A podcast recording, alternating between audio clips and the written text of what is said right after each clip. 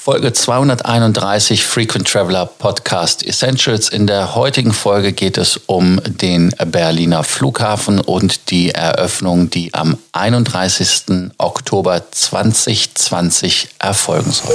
Welcome to the Frequent Traveler Circle podcast. Always travel better. Put your seat into an upright position and fasten your seatbelt as your pilots Lars and Johannes are going to fly you through the world of miles, points and status. Na, jetzt ist es ja endlich soweit in Berlin, der Welthauptstadt des Flughafen Wahnsinns, muss man ja fast schon sagen, denn es ist ja eine never-ending Story, was da passiert ist. Der Flughafen soll seit 2010 gefühlt eigentlich viel länger jedes Jahr mehrfach eröffnet werden in Anführungsstrichen natürlich. Und jetzt will man den ganzen Problemen, es sind ja 2000 Probleme, die es gab, also Mängel im Fachjargon vom TÜV aufgezeigt, sollen behoben worden sein.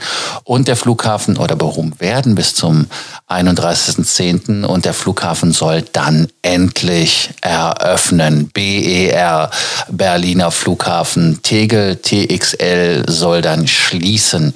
Ja, das waren sieben Eröffnungen, die irgendwie dramatischer nicht hätten sein können, die angekündigt waren seit 2011. Es waren also wirklich Skandale mit Leuten, die sich da nicht nur profiliert haben, sondern auch Firmenpleiten, Kosten, die in Milliardenhöhe hochgeschossen sind, die ähm, Selbstbedienung. Also da gab es viele, viele, viele Sachen.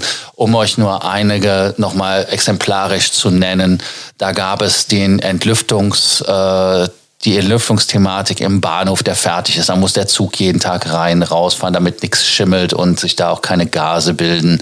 Dann Leitungspläne gab es nicht. Ähm, dann wurden irgendwelche Leitungen gebaut, die aber mit irgendwelchen Dübeln, die nicht zertifiziert äh, sind.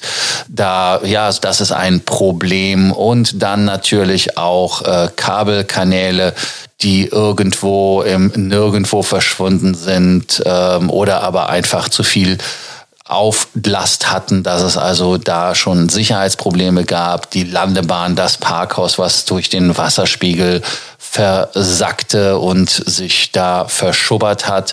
Dann äh, mit dem Lichtschalter, das ist mein persönliches Highlight. Man hat keinen Lichtschalter gefunden, um das Dauerlicht auszustellen. Also alles Merkwürdigkeiten, die da sind.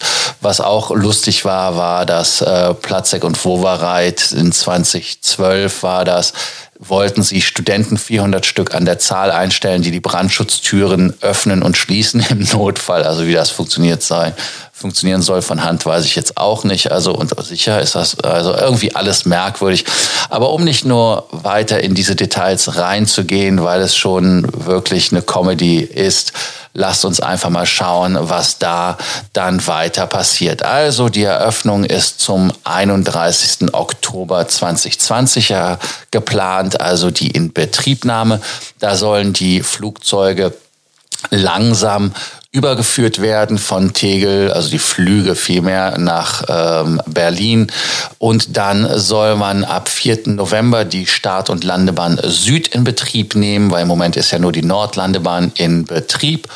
Und äh, ja, nachdem man das alles gemacht hat, möchte man den Berliner Flughafen Tegel, viele lieben ihn, viele hassen ihn, dazwischen gibt es nicht viel Platz, äh, wollen dann zum 8. November 2020 letztendlich wirklich schließen.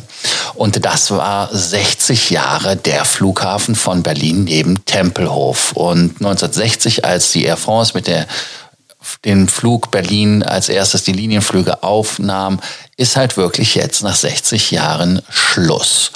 Und ähm, ja, das Datum ist halt verknüpft mit der Eröffnung, weil es also beschlossen wurde, dass wenn, wenn der Flughafen in Schönefeld aufmacht, muss Tegel das dann schließen oder der Tegel, der Flughafen Tegel muss geschlossen werden.